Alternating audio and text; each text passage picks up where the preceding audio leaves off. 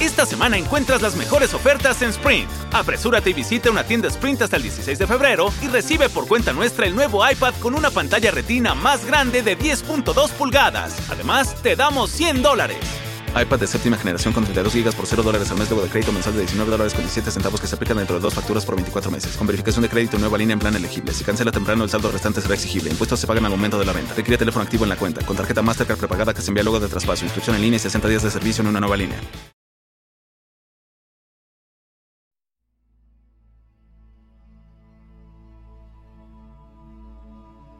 Hola amigos, ya es miércoles del libro Claroscuro y en esta ocasión viajaremos al siglo V a.C., justamente en la época del gran filósofo Sócrates en la antigua Grecia, de la cual podemos asegurar que fue una de las épocas más importantes de la humanidad, si no es que fue la que terminó de consolidar a la civilización, además de todo el conocimiento aportado en aquellos días.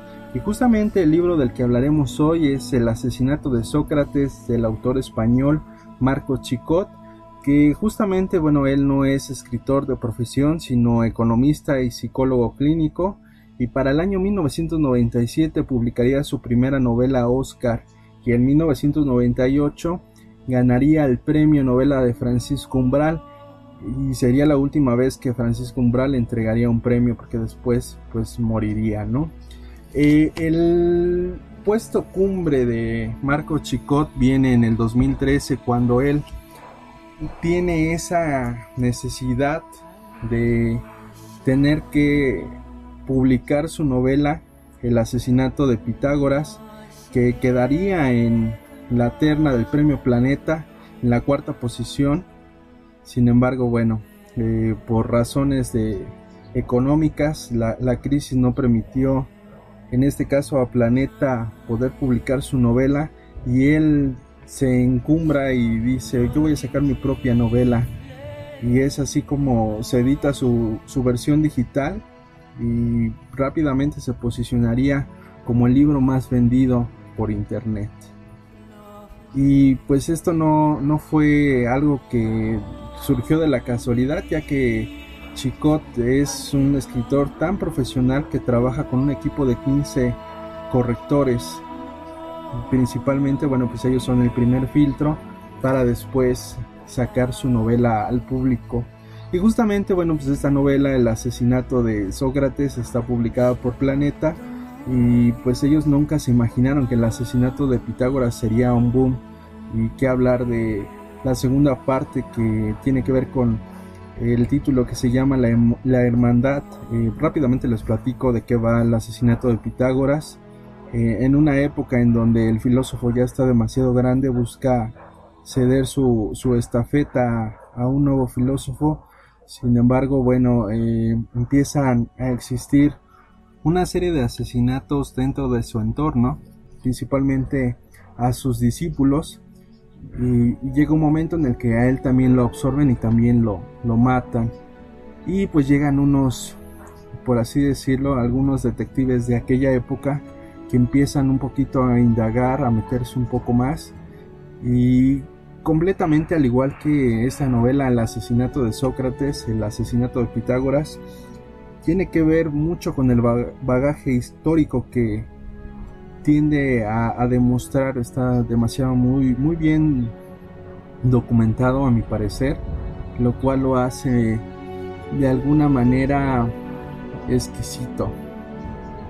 Y sin embargo bueno quizás eh, ahora que hemos estado tocando un poco eh, en el libro Claroscuro estas cuestiones de, la independencia como en el libro del cuarto mono es muy difícil poder autopublicarse y ser un éxito por así decirlo en Amazon yo creo que el éxito reside en que hoy ya no ya no hay barreras para poder escribir y poder de alguna manera expresarlo al mundo y que llegue a cada una de las personas de, este planeta. Pero bueno, me estoy saliendo del tema. ¿A quién recomendamos este libro? Muy bien, pues principalmente a, todas aquellas personas que les gustan las novelas de corte histórico. En este caso, bueno, pues no es una novela como tal eh, simple y llanamente histórica, se podría decir que es una novela ambientada en ese, en ese momento, ya que eh, plantea algunas situaciones como el hubiera, ¿no? Simplemente podríamos decir que a todas aquellas personas que les gusta ese tipo de novelas o que principalmente están buscando algo diferente, bueno, pues este libro rápidamente te va a adentrar en aquellos días en la Grecia, viendo cómo las madres luchan por sus hijos, eh, un poco de amores imposibles, aunque no estaba como tal definido qué era el amor hasta ese entonces. Eh, esos soldados tratando de sobrevivir, ya que en aquellas épocas, bueno, pues era muy común la lucha cuerpo a cuerpo. Y del otro lado, bueno, pues están los gobernantes, los artistas y por supuesto los grandes pensadores que hicieron tan grande e importante a esta Grecia. Sin dejar de lado, bueno, pues la figura de Sócrates, que sin lugar a dudas eh, tiene su propio encanto y que pareciese que hay otros pensadores que eh, tratan de igualarlo o parecérsele, pero desgraciadamente pues se quedan muchos en el intento. ¿Qué calificación le damos a este libro? Bien, pues a este libro le damos un 8.5 creo yo que es muy importante documentarse ya que para crear un ambiente o recrear el ambiente de la Grecia de aquellos días pues es casi una misión imposible ya que hoy en día pues existen celulares, eh, laptops la comunicación inmediata en tiempo real, ¿no? creo yo que esta historia que se entrelaza de una manera importante entre la sociedad, el ejército, los gobernantes, los artistas, los pensadores, eh, siendo de grupos diferentes, eh, todos iban hacia un fin. E, eso es algo importante en la novela.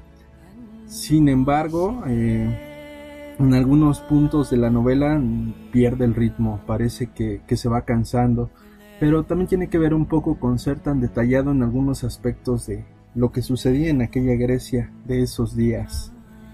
Pero principalmente, bueno, quisiera decirles que no es tan difícil de leer esta novela eh, como podría pensarse, ya que podría sonar demasiado filosófico y profundo que nos adentráramos a la vida de Sócrates, pero realmente no es así toma un, pensamiento, como les comentaba hace un momento, eh, y si hubiera pasado esto, ¿qué, ¿qué hubiera sucedido?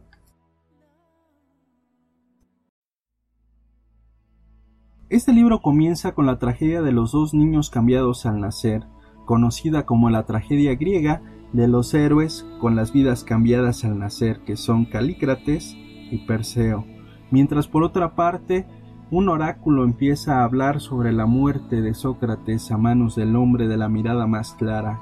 Y es que realmente este libro eh, dedicado a Sócrates no es el protagonista, simplemente es un actor secundario y un ojo que de alguna manera eh, te devela algunos aspectos eh, importantes y detallados que, que surgieron en aquella época, de los cuales pues de alguna manera se, se conjuntan para darle vida a otros personajes más complejos de, esa época en la cual podemos hablar de Pericles, de la Asamblea Ateniense, de cómo fue parte de la guerra del Peloponeso o también fue parte de los estrenos en las comedias de Aristófanes.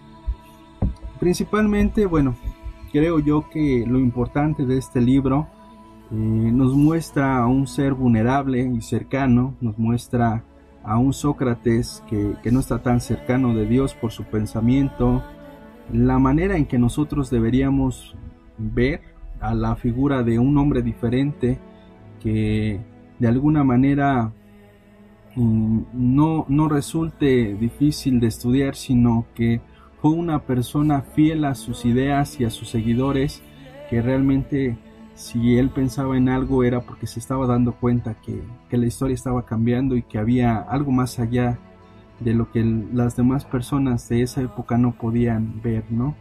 A través de estas 737 páginas que aproximadamente tiene este libro, son 37 años los que pasan hasta que llegamos al final de este libro.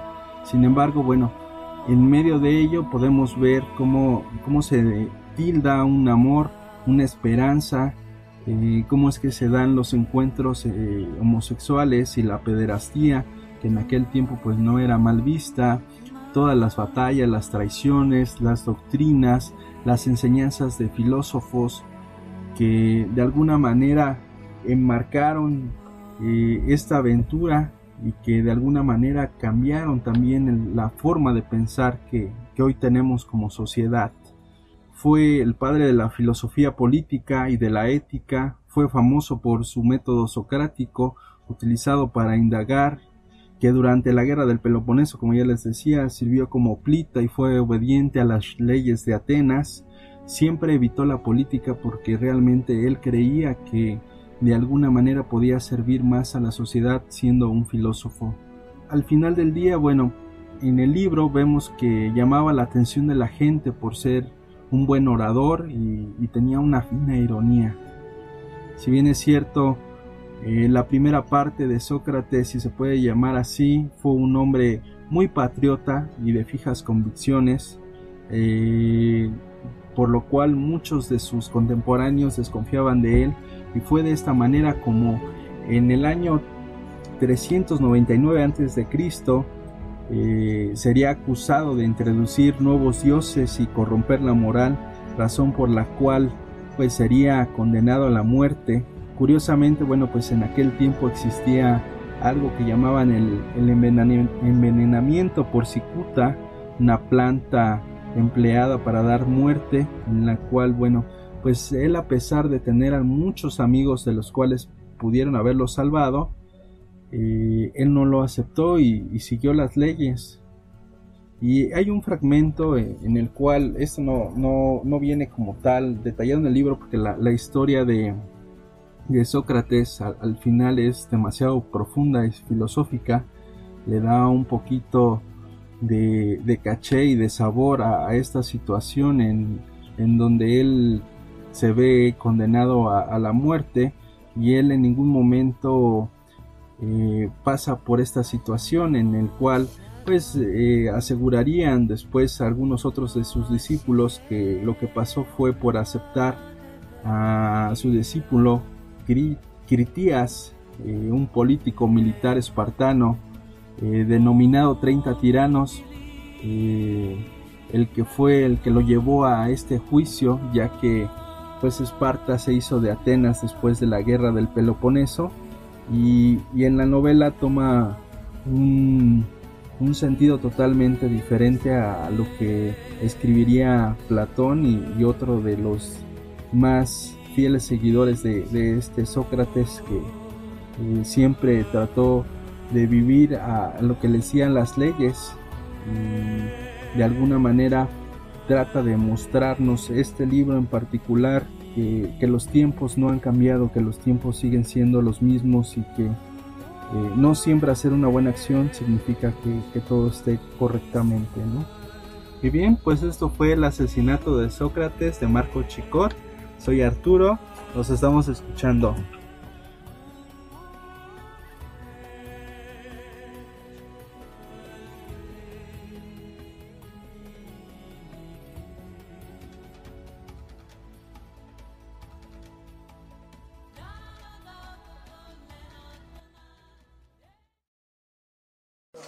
Hola, bienvenidos a Metro by T-Mobile. Hola, mi papi necesita ponerse al día con su teléfono. Necesito un teléfono nuevo y una red nueva. Ahora cuando te cambias a Metro, te llevas un iPhone 7 nuevo por solo $99.99 después de validar tu ID. ¡Wow! $99.99.